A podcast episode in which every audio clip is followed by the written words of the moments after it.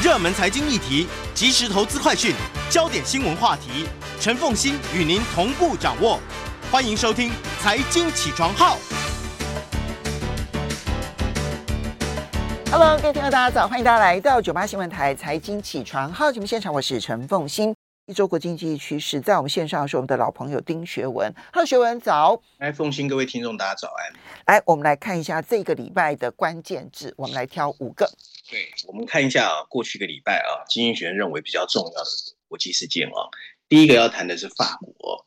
七月四号啊，法国的总统啊，马克宏啊，啊，在这个法国的总统府啊，艾里塞宫啊，向在辖区内面临暴乱的这个。呃，两百名的市长表示啊，如果法国国内的态势啊继续失控啊，法国政府会考虑关闭社群平台。反对人士认为，这会使法国落入啊像中国大陆、俄罗斯、伊朗和北韩这些集权国家之列哦。那法国暴动的这个起因呢，是法国的一个十七岁的非裔青少年内尔啊，六月二十七号因为拒绝临检被远警射杀，引发了法国全国各地的抗议。部分地区甚至出现暴力的活动。数名法国的官员指称，年轻人透过 Snapchat 和抖音这些社群平台开始组织并煽动暴力的活动啊。第二个关键字呢，今天要谈的是 Meta。七月六号，Meta 正式为啊 Instagram 推出文字版的对话 APP Threads。对 Mark Musk 经营的 Twitter 而言，这是有史以来最大的一个威胁。Threads 已经可以在一百多个国家的 Apple 的这个 App Store 啊和 Google Pay 下载。它的界面有点像 Twitter，发文字一次最多五百个字，用户可以对其他人的讯息呢按赞、评论、转发或者分享连结、照片和最长五分钟的这个视频哦。而且可以从 Instagram 汇入现有追随者的名单和账户的名称。Meta 有机会透过 Threads。吸引自 Musk 入主推 Twitter 之后出走的用户啊。第三个关键字中国。七月三号，中国为了反制，中国的商务部和海关总署公布，为了维护国家安全的利益啊，决定对甲和鍺这两个相关的这个物项实施出口的管制。相关措施八月一号就会开始实施。事实上，这两种金属是制造半导体的关键原材料。中国此举普遍被认为是美中晶片战争中的最新反制。美中两国都希望在军事核心技术上啊占据主导的地位。这番你来我往，让七月七号正在北京访问的美国财政部长耶伦公开表示，全球这两个最大的经济体脱钩实际上不可能，并表示对中国实施这一次的矿物出口管制感到了忧心。第四个关键字：沙乌地阿拉伯。七月七号。沙乌地阿拉伯提高了八月份的原油销售价格。先前他们曾经表示会在这个月内啊继续削减石油产量，每天减产一百万桶。沙乌地阿拉伯国家石油公司把销往欧洲的基准阿拉伯轻质原油价格每桶提高零点八美元，销往北美的则提高十美分。这个国有公国有石油巨头制定的价格呢，通常被认为。是沙乌地阿拉伯怎么看待石油前景的晴雨表？提高价格通常被认为是他对需求感到乐观。今天最后一个关键字啊，印度。七月五号，印度的首富阿巴尼，他的 Reliance Jio 啊，就是啊叫做信实资讯通信啊，推出了一个九百九十九卢比，大概新台币三百八十元的一个四 G 的手机哦，开始抢夺印度低端的消费市场。很多人可能不知道。印度大概有二点五亿的手机用户，其中许多人到现在还是用二 G 的手机，而且只能语音通话。这一款所谓的四 G 手机可以提供民众从二 G 切换到四 G 网络的便宜替代方案。那这款阳春手机具有按键式键盘和小型非触摸式的荧幕，它的资费也不高，只要支付一点五美元就可以让用户获得无限制的语音通话和十四 Gigabit 的数据流量。比其他电信商资费哦，大概三美元左右哦，显得便宜了一半以上。嗯，其实我有注意到印度推出的这一个九百九十九卢布的这一个手机，因为九百九十九卢布大概只有十三四块美元吧，十三四块美元和台币也不过就是三四五百块，三百八，对，三百八嘛，对啊。所以，所以我看到的时候，我想，因为你如果在印度要观察，你就要去观察穷人经济学当中的价格破坏；在美国，你就要去观察最高价的商品的价格弹性。我觉得现在这个这个九百九十九的四 G 手机，它在很多的贫穷国家来讲，它如果真的成功的话，其实是会有一定的。杀伤力跟影响力，当然它还不能说它 CP 值很高，因为它只是走非常低价的路线，但是它的那个 quality 各方面可能就还有很大的距离。可是这是一个观察点。好，对啊，其实，嗯，对，其我稍微补充一下啊，其实呃，台湾这几年除了那个东协之外，很多人在谈印度嘛，因为很多外商去印度嘛。可是其实啊。真的有在跑这个国国际圈的人都知道啊，印度有另外一个外号叫外资的坟场。真的，也就是说呢，对，就是很少外资在印度赚过钱。所以你去印度啊，你的 mindset 啊，很多东西都必须颠覆。所以真的不是那么容易啊，就是看的好吃，吃起来不好吃。OK，对对，这点很重要，就是。你就算赚得到，你也出不去。对，嗯、没错，讲得好。好来，这个是要注意的哈。好来，接下来我们再来看到的是《经济学人》这一期，你先挑选的是亚太版本的 Cover Story，谈新的亚洲家庭，是谈我们的家庭社会革命吗？对，其实就是台湾常常 大家听很多的什么少子化、老龄化这一类的啦。不过，因为它这一次针对的是东亚地区，那东亚地区当然就包括台湾嘛。所以亚太版本，我想今天来稍微谈深一点。那另外全球版本谈的是俄乌战争，我想大家已经听很多了。所以我们今天就来谈一谈这一个亚太版本啊。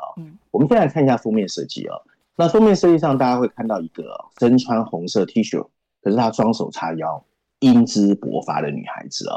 那后面的这个烟雾缭绕中呢，你会看到啊，隐约隐含的东亚地区四个城市的代表性的这个建筑物，包括韩国南山的首尔塔。日本东京的富士山，中国北京的故宫，当然还有台北的一零一。嗯，那上面有两排黑色字体，大的写的是啊，家庭和自由 （Family and Freedom），小字写的则是为什么东亚地区需要一个社会革命？他把它用社会革命来形容啊。那这一次经济学呢，在这本杂志里面用了三篇文章，分别是序论第二篇第十页，亚洲板块第一篇第十九页，还有中国板块第三篇第二十五页啊。来解析这个就在我们身边发生的社会议题。那我跟大家讲一下文章的内容。Summary 之后呢，他主要提到哦，其实很多人都说亚洲价值观哦，一直是东亚地区跟其他地区不一样的一个特性。不过，在一九九七年的亚洲金融风暴发生之后啊，情况已经大不相同。现在所谓的东亚政经体制啊，是让他们的经济表现比西方好的想法哦，早就已经没有办法说服大家。这个地区的价值观也已经开始改变，在中国、日本、韩国和台湾，亚洲人的家庭价值观念正在濒临崩解哦。那就像经济学本周在另外亚洲和中国板块说的哦，数百万的年轻人选择了一种更宽松、更独立的生活方式。在东亚社会，男性的主导地位正在降低。在这么一个拥有全球五分之一人口的区域，东亚经济和人口变化的影响变得越来越巨大。它非常可能会破坏既有的稳定，并进一步影响数百万人的生活。你譬如说，在日本啊，这种转变就已经变得越来越明显。一九八零年的时候啊，至少有一个孩子的家庭占日本全部家庭的百分之四十二，而当时的单身者大概是百分之二十。现在情况已经完全逆转，以二零二零年为来准啊，拥有孩子的这个家庭呢，已经占日本家庭的百分之二十五，单身者。提高到了百分之三十八，而且这个趋势还在继续。去年百分之十七的日本男性和百分之十五的日本女性表示一辈子不会结婚，远远高于二十世纪八零年代的百分之二和百分之四。而中国的结婚人数也到了有史以来的最低，只有十年前的一半。在某些方面，年轻的中国人、日本人、台湾人和韩国人正在走向其他富裕国家走过的路。一九六零年到二零一零年期间。当时的欧洲结婚率也下降了一半以上，原因有很多，但类似的原因现在开始压低东亚地区的结婚率。对许多人来说，走入婚姻殿堂已经不是人生唯一的选择，养儿育女更让他们负担不起。在整个东亚地区，婚姻仍然被儒家思想定义为一个男人主导和女人顺从的结合，而高昂的房地产价格进一步压抑了建立家庭的积极性。好，所以我们稍微，所以我们稍微休息一下，就来看这不一样的人生选择。欢迎大家回到九八新闻台财经起床号节目现场，我是陈凤欣，在我们线上的是我们的老朋友丁学文，也非常欢迎 YouTube 的朋友们一起来收看直播。哇，东亚地区中日韩台湾。每个地方现在这一个嗯嗯单身的家庭人口数啊、呃，单身占的这个家庭数是非常非常高的，然后我们的低生育率的问题越来越严重。对，事实上现在哦，不一样的人生选择哦，越来越被接受哦。除了单身，他们里面还包括了所谓的隔代群居，就是台湾叫三代同堂啊，或四代同堂，以及以往哦不受待见的未婚同居。还有同志伴侣的关系，越来越多的白领女性呢，更是为了事业决定啊、呃，放弃了结婚的安排。传统价值观呢，还是深深烙印在亚洲女性的身上。东亚地区拥有一批全球教育程度最高的女性，不过在尊重女性权利方面的记录并不好啊。在世界经济论坛对一百五十三个国家的性别平等排名中，全球第二大经济体的中国，已经从二零零六年的第六十三名。下滑到一百零二名，韩国则是经合组织 OECD 中性别薪资差距最大的一个国家。如果这些听起来都耳熟能详，那么还有两个事情哦，让东亚地区的巨大社会变革变得更加急迫，而且不好解决。首先，第一个啊，婚外生子的禁忌哦，到现在在这些地区还没有解封。在整个经合组织 OECD 的国家中，未婚生育的比例高达百分之四十。可是，在日本、韩国和台湾，这个比例只有百分之五。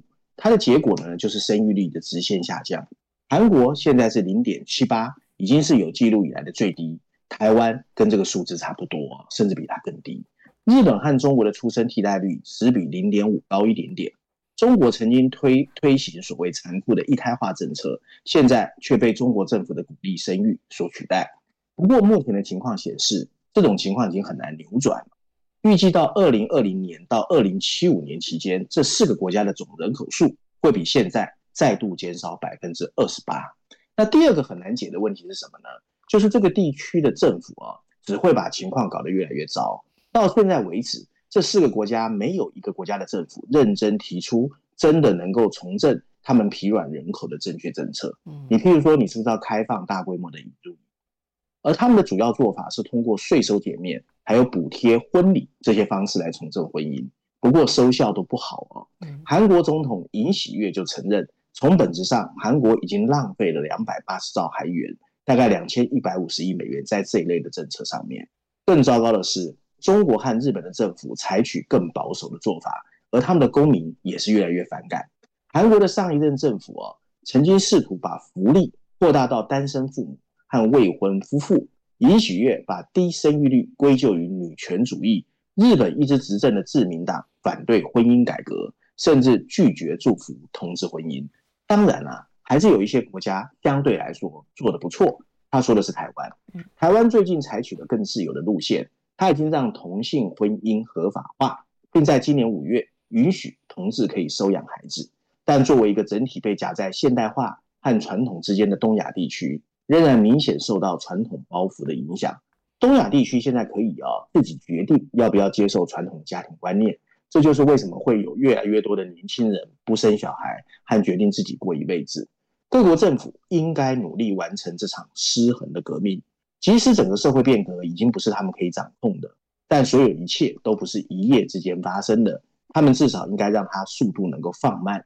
为了让家庭生活更有吸引力，他们需要解决性别失衡。和相关的成本问题，你譬如说，是不是把产假啊、陪产假定为常规，或者更加倾听年轻人的心声，将法律承认扩大到同居、同志和其他非传统的安排，并为他们提供已婚夫妇享有的支持，特别是在抚养孩子方面啊。中国阻止单身女孩女孩啊去冷冻所谓的卵子，或者日本不让同志收养孩子。丁玉璇认为都是弄巧成拙和令人愤慨的错误决策。文章最后提到，上面提到的所有政策转向，当然不会立刻改变东亚地区的人口结构改变，但与现在的情况相比，肯定会有更正面和积极的影响。更重要的是，他们会让数百万人更自由地过自己想要的生活，尤其是女性和同性恋者。东亚各国曾经见证人类历史以来最大的经济繁荣，现在他们必须开始学会倾听和关心人民的幸福和自由。嗯，至少有几件事情，我觉得现在可以立刻做，不要再去强迫每一个人都要去接受一夫一妻的传统的婚姻。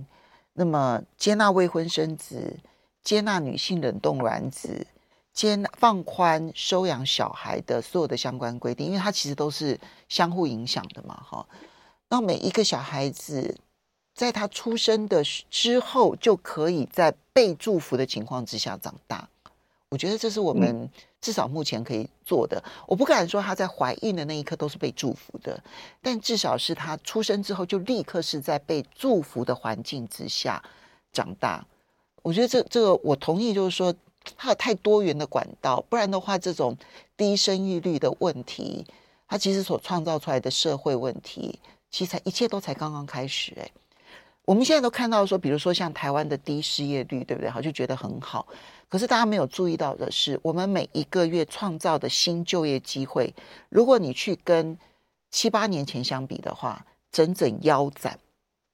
过去你要创造十万个以上的工作机会，你的失业率才能够维持在相对低点。现在我们一个月只有创造五万多工作机会，我们的失业率都是非常低的。它反映的就是退休的人越来越多了。然后呢，这个嗯，新增加进入职场的新鲜人越来越少，它就是反映这样的一个现实。对，凤馨，我还要补充一下啊，我我想凤馨感受会跟我一样。台湾还有另外一个问题哦，就是很多年轻人啊、呃，他要么就是出去读书或者出去工作之后不想再回来，要么其实就是对台湾的一些失望之后啊，他可能就像现在很多去新加坡嘛，嗯嗯，或者去更远的地方去谋求自己的生涯发展。我觉得这些都是政府政策必须关注的啊，因为你年轻人如果留不住啊，那相对来说这个趋势又继续，其实国家的竞争力肯定也会往下走。嗯，没错。好，接着我们再来看到的是，你挑选了《伦敦金融时报》的社论，要特别来谈航运的绿色转型，这是一个有趣的话题哦。对对对，上一次我们在节目中有谈过，就是说台湾因为主要是性骚扰跟那个选举的议题嘛，所以我们不是谈到法国有一个所谓的新全球金融公约峰会，凤馨还记得啊？有有有。那我们今天要谈这个《伦敦金融时报》的社论，主要还是针对这次峰会里面有一个非常重要的决议啊。它的标题，《伦敦金融时报》的社论的标题写的是如何让全球航运绿色转型，补充标题写的是哦，对这个产业的碳排放课税。将会对全球产生强大的激励作用。它主要谈的是什么？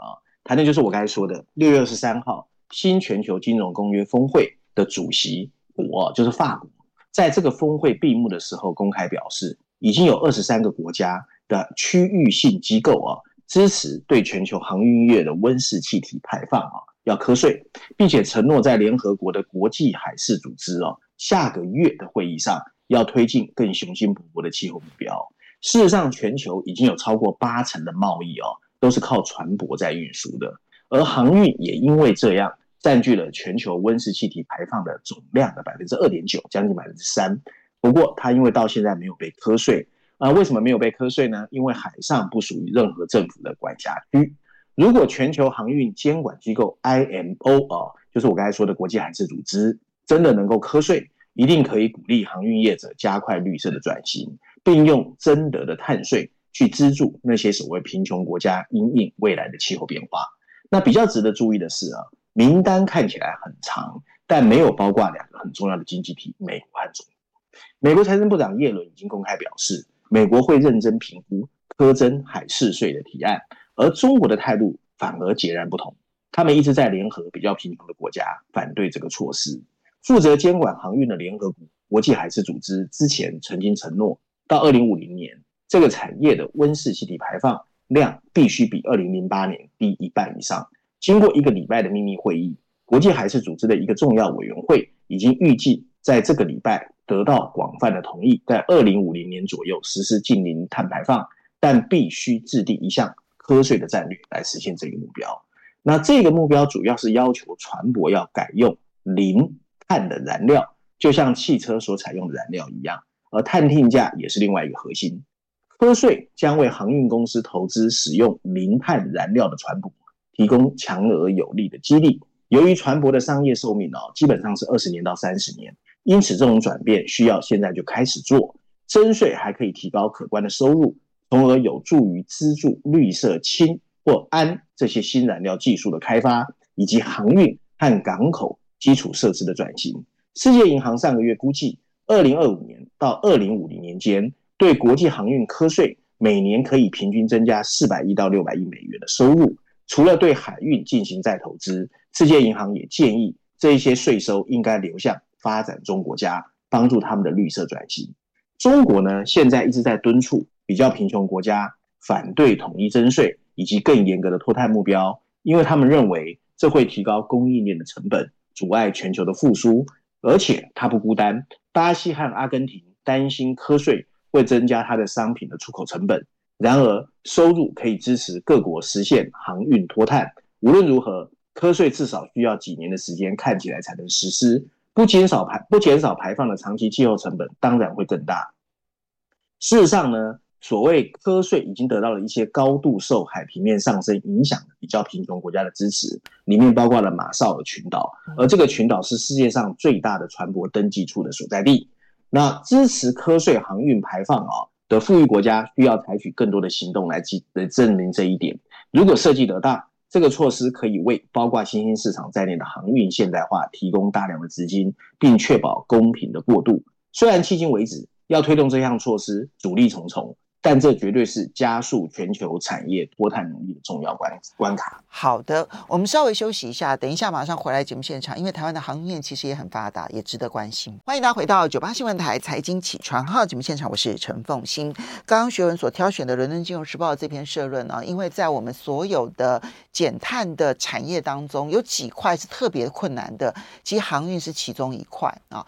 那所以。呃，《伦敦金融时报》呼吁说，用很高的碳税的方式来逼迫航运界快速的转型。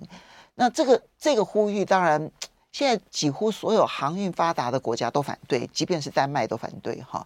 那我觉得这个我们可以再观察一下，因为台湾的航运业其实影响还是蛮大的。那么会不会出现这样的一个潮流？那我们的航运业可能就要紧盯着了。好，接下来我们来，呃，我们先来谈《经济学人》挑选的这一篇，就是论述贪婪通货膨胀的不合理性。对对对，呃，这一篇呢，其实在序论第三篇第十一页啊、哦，这个所谓贪婪通货膨胀啊、哦。它的英文叫 Greedflation 啊，G R E E D F L A T I O N 啊，它是现在在欧美啊所谓的最嗨，就是最多人在在认为通货膨胀来源的一个说法哦。不过经济学人不以为然。这篇文章在序论第三篇第十一页啊，也是一个序论的议题啊。然后呃，还有在财经板块第一篇、第二篇啊，所以这一次经济学人用了三篇文章啊。我们看看它的内容，我简单把它 summary 跟大家分享一下哦。它文章主要是说呢，其实大家都知道。通货膨胀到现在还是居高不下哦，并没有真的下来，所以大家开始在找真正的罪魁祸首是谁。现在最新的目标呢，就是欧洲企业，他们认为谋取了太多的暴利哦。那这种对准贪婪企业的想法，在美国其实也被广受广泛的接受。国际货币组织 IMF 就发现，更高的利润，企业的利润啊，几乎占据了欧元区通货膨胀增长的一半以上。在英国，英国政府已经要求监管机构要开始去找。企业哄抬价格的证据、哦，那企业反正一下子成为了通货膨胀的众矢之的，可以理解各国央行啊、哦、一直生活在所谓的薪资或者物价盘旋会不会上升的一种恐惧中。然而一口咬定企业因为这样必须受到谴责，经济学认为是倒因为果。在美国啊，是疫情期间实施的财政纾困啊，才让非金融企业的利润飙升，引发了消费者支出的热潮。而这个热潮一下子又压倒了全球受到限制的供应链，扰乱了其他的经济体。接着发生了俄乌战争，能源和食品价格飙升，然后很多企业发现自己的销售陷入了短缺，他们手上的商品的价格和利润才开始飞涨。经济学认为啊，企业对应短缺而提价是合理的，打击企业的贪婪其实违反了市场的准则。相反的，货币和财政政策的制定者。需要继续通过提高利率和收紧财政措施来纠正财政刺激过度的错误才是正确的。经济学甚至在财经板块第二篇哦，他还特别去做了一个模型哦，研究的是所谓的 Highlandia。什么叫 Highlandia 啊？它形容的是八个国家哦，这八个国家基本上是巴西、智利、匈牙利、纽西兰、挪威、秘鲁、波兰和韩国。为什么选这八个国家？这八个国家的升息哦，比美国还要凶悍，而且还更早哦。所以他把这八个国家的模型叫做 h i g l a n d i a 就是这八个国家的这个名字的缩写。然后今天他去观察哦，发现 h i g l a n d i a 的核心通货膨胀还是很高，不过它比美国开始提早在下降，因为较高的利率已经开始发生影响了。文章列举了这几个国家的最新通货膨胀的变化，大家有兴趣可以分别去看啊。我直接跟大家说结论，他的结论是说呢，要压制通货膨胀的成功是有代价的。现在全球的平均年经济增长率大概是百分之二点五。而海克兰迪亚已经开始停滞不前，就经济衰退。而智利的失业率比最低点上升了一个百分点，巴西和纽西兰的失业率也在上升。经济放慢肯定是压制通货膨胀躲不掉的代价。想要通货膨胀大幅下降，不可能不接受经济放慢的现实。与其怪罪企业的贪婪，不如各国政府回头看自己掩耳盗铃。我觉得说的蛮有道理的。你现在欧洲，它这件事情啊，其实在欧洲最严重。欧洲呢，出现了一种很重要的论述，认为欧洲的通膨之所以严重，都是因为企业的贪婪。所以他们现在呢，正在逼迫政府去管制企业。而管制企业这件事情，如果如果真的形成了最后的政治决策的话，那我必须说，欧洲没有真正的解决通膨问题，反而制造了更多的问题。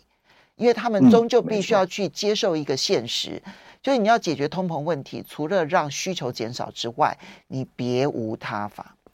那需求减少是什么？就是经济要放缓。好，我觉得这是一个不可面对现实。不过，经济在波动期间呢，民粹永远势力庞大，这是我们必须要有心理准备的。好，接下来我们再来看到的是《经济学人》这期的 Cover Story，谈俄乌战争。不过，谈俄乌战争当中的高科技。对对对，其实啊、哦，这一本《经济学人》里面啊，其实这个全球版本的封面故事是篇幅很多的，因为总共有十一篇文章，里面还包括三十八页之后啊，有一个、啊、所谓的特别报道。有八篇文章，那这一次经济学没有再一直骂普京或俄罗斯啊，或者讲一些那种就是西方的思维，他这一次倒是带着我们去看啊，这个俄罗斯战争给全世界对于未来战争的画像的一个想法。那我觉得写的倒蛮不错的，大家有空其实可以去看。但是我简单来说，帮他各家 summary 给大家知道他到底在讲什么啊。我们先看一下封面设计哦。那在封面设计呢，他这一次用的是黑白背景啊。那你会看到一排行军队伍向着一个不知道的方向前进，可是呢，头顶有战斗直升机，还有水中的倒影哦，看起来其实非常的悲怆啊。那画面中间有几个白色的大字，写的就是战争的未来，然后搭配一个红呃红色字体，告诉你有一个特别报道。那它整个文章内容主要在告诉我们啊，大型战争真的是一个国家、人民和国家的悲剧，他们不但会改变全球为冲突做准备的方式。甚至对全球的安全也会发生重大的影响。它里面举了几个例子，譬如说，一九七三年的赎罪日战争，当时的坦克对决加速了美国军队从越南战败之后转型为一九九一年重创伊拉克的军事形态的转变，而那场战役又影响了中国，所以人民解放军开始非常努力的重新建军了。那乌克兰战争是一九四五年以来欧洲发生的最大规模的战争，它已经可能非常贵。塑造未来几十年人们对战争的这个理解啊，它粉粉碎了任何幻想。它告诉我们，现代冲突不会只是平凡类类似平凡的一种叛乱，或是那种我们以为网络空间很少人会死掉的战斗。相反的，它揭示的是一种新的高强度的战争。即使有平民盟友或民营企业加入，仍然是一个将尖端科技跟工业规模的杀戮。还有弹药消耗相结合的一种大型战争，自由社会必须认识到这样的一个血淋淋的场景，而且赶快做好准备。然后文章里面哦，还告诉我们有三个未来的教训啊，我觉得写得蛮好的。第一个教训是说呢，他觉得未来的战场会变得越来越透明，因为卫星和无人机不但便宜，而且无处不在，人工智慧和数据算法会让战争变得更快、更直接、更残酷。你如果没有投资新科技的国防的国家，会被已经投资新科技的对手打得落花流水。第二个教训就是呢，即使在人工智慧时代，第二个教训就是战争可能会涉及更多的人，包括数十万人、数百万的机器，还有弹药。六月三十号，美国最资深的军事将领 Mark Milley 就预测，十到十五年后，三分之一的部队哦是机器人。第三个教训就是，同样适用于二十世纪大部分时间，一场大战的边界变得广泛而模。